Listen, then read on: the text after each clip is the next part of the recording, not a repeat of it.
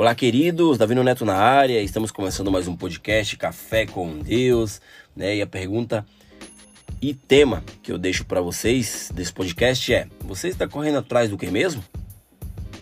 Na nossa vida, gente, todos os dias é, acordamos e vivenciamos e vivemos em um mundo caótico, né? Barulhento e muito agitado, em que milhões de pessoas estão correndo de um lado para o outro sem ter tempo sequer de pensar por que tanta correria ou o que faz sentido nas suas vidas, né?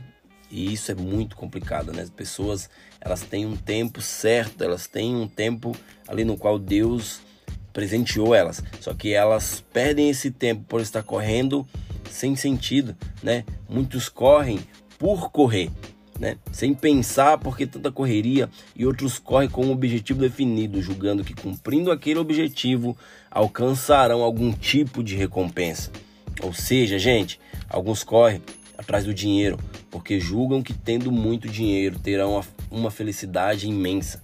Outros correm atrás da sua beleza física, não é errado, né? Correr atrás da beleza física nem atrás do dinheiro, porque julgam que com ela conquistarão pessoas agradáveis para ficarem do seu lado e também sucesso em outras áreas de sua vida, né? Muitos, gente, ainda correm atrás de relacionamentos duradouros com alguém especial que possam amar, porque julgam que assim, encontrando alguém, né, esse tal alguém, resolverão seus problemas emocionais e afetivos e serão muito felizes. É, isso é uma ilusão, né? Não existe ninguém perfeito. E ainda, gente, muitas pessoas que investem em suas carreiras profissionais porque julgam que com o sucesso profissional encontrarão uma estabilidade financeira e terão qualidade de vida no presente e uma velhice mais tranquila. Cara, é errado correr atrás da sua carreira profissional? Não é errado, né? Mas muitas pessoas estão correndo de uma forma errada, né? Estão correndo torto e não conseguem caminhar da forma certa. Muitos ainda se dedicam a uma religião e a uma causa religiosa, porque julgam que a religião é prática religiosa e a prática religiosa, gente, poderão lhe trazer paz de espírito, né? Eu, cara, eu creio que a religião e a prática religiosa não vão te trazer uma paz de espírito, né? Apenas ouça mais para frente o que eu vou falar sobre isso, né? Todos estão correndo atrás de algo, gente. Eu quero, eu quero dizer neste momento para vocês, né? Parar um pouco e deixar a correria de lado, né? Deixa a correria de fora do teu coração, da tua mente e medita no que eu vou te dizer agora, né? Para por um minuto, medita no que eu vou te dizer agora.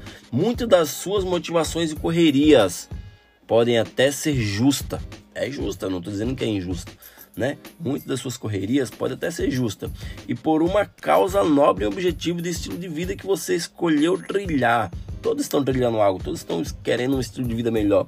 Mas eu quero te dizer que esta motivação e correria sozinho, né? Você está correndo sozinho, né? Sem um relacionamento maior com o seu Criador, não poderão preencher o vazio que existe dentro de você, né? Você está correndo sozinho, você está correndo sem direção, você está indo é, para um lado que você está indo sozinho e não tem ninguém para te auxiliar, ou seja, o teu criador não está junto com você para preencher esse vazio, né?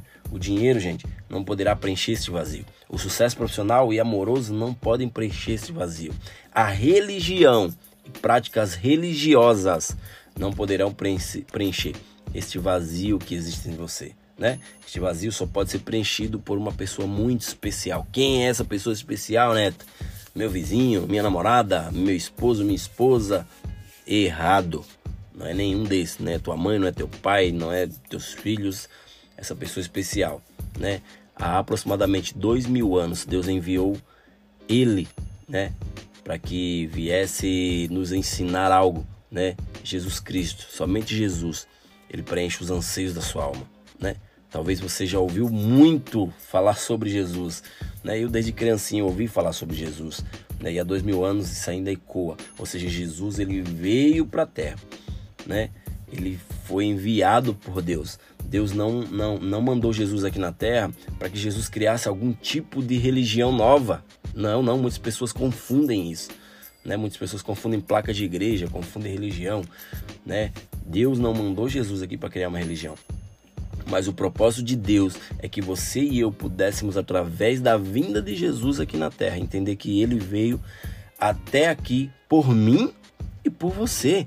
Para através da morte dele na cruz, eu e você pudéssemos ser religados ao Criador, né? Não tem nada a ver com religião né? Ele veio aqui para que nós viéssemos ter uma comunicação com Deus, uma comunicação com o Criador. Jesus não está na cruz, gente, como muitos dizem.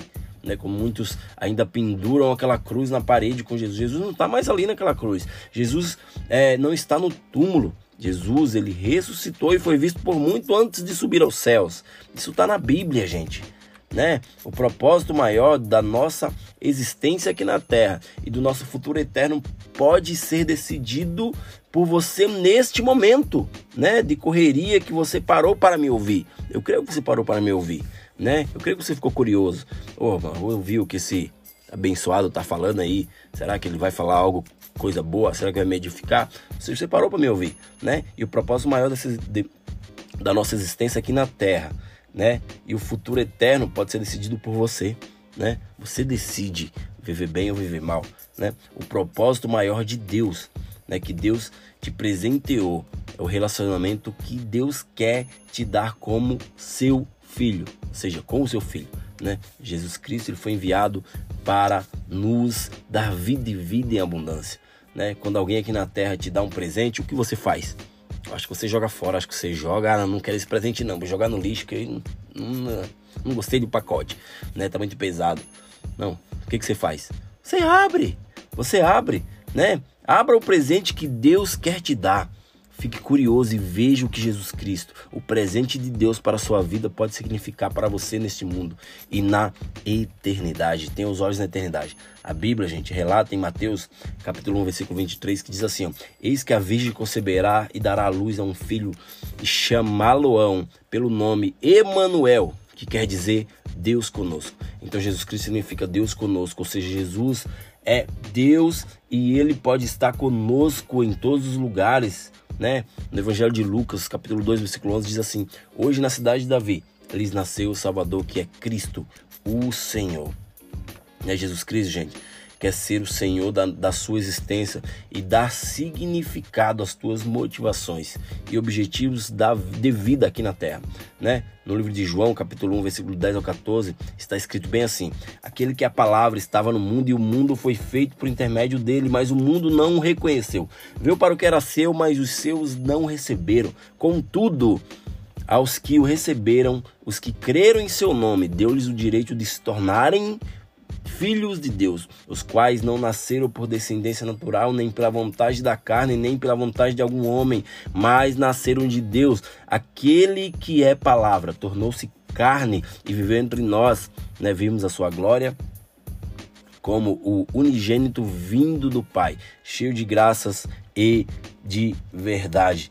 Ou seja, gente, aqui a Bíblia declara que Jesus Cristo estava no mundo e o mundo foi feito por ele. Ou seja, ele faz parte da trindade de Deus, Deus Pai, Deus Filho, Deus Espírito Santo. E o mundo não conheceu. Até hoje, né?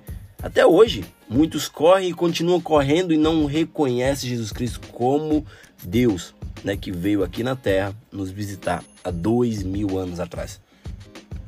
Né, gente? A Bíblia também fala que Jesus Cristo ele veio para o que era seu, ali como a gente leu, né? Que era o povo de Israel, né? mas, o, mas o povo judeu não o recebeu como, como Messias e Salvador. E a Bíblia afirma que todos quantos o receberam, ou seja, eu e você, deu-lhes o poder de serem feitos filhos de Deus aos que crerem no seu nome.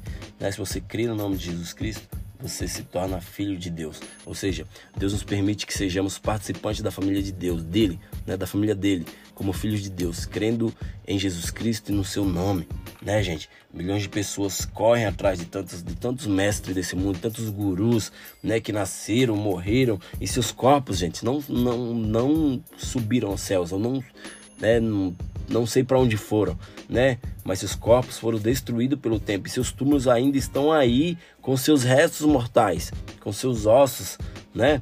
Tantas pessoas correm atrás de, de, de filosofias, de filósofos milenares, de homens que podem, possam ajudá-los, né? Até mesmo da própria estrutura religiosa que sem a presença de Deus, né? Sem a presença de Jesus, não pode ligar o homem ao Criador, né? Nosso único intermediador entre Deus e nós é só Jesus Cristo. Jesus Cristo ele, é ele é amor e ele quer te dar o seu amor para você que, que quer ter uma vida eterna, que, que quer ter uma vida eterna, né? Através do amor de Deus, através do amor de Jesus Cristo, né? Porque Jesus ele quer que outras pessoas possam também conhecer Jesus através da vida na qual ele te presenteou, na qual ele quer te levantar, né? Você quer saber como parar de correr atrás do vento? E correr na direção certa e no caminho da salvação que Jesus Cristo um dia nos falou, ele mesmo disse assim: ó, Eu sou o caminho, eu sou a verdade, eu sou a vida, e ninguém vem ao Pai a não ser por mim. Ou seja, Jesus Cristo falou isso, né? Em João 14,6. Né? Eu falo para você: você quer mudar sua vida nessa existência e parar é, de correr atrás do vento e parar de correr atrás de algo insignificante, né? Ou seja, reflita no que eu falei. Pare de correr errado, né? Tome a decisão de parar de correr atrás do vento e corra ainda hoje na direção de Jesus, porque Ele é o único que pode fazer você ter uma vida saudável, uma vida em paz, uma vida abundante. Tem muitas pessoas que não vivem em paz, elas não sabem o que é a paz, por quê? Porque não encontraram o verdadeiro Cristo na sua vida. Amém, gente? Que Deus abençoe. Até o próximo podcast e estamos aí. Valeu!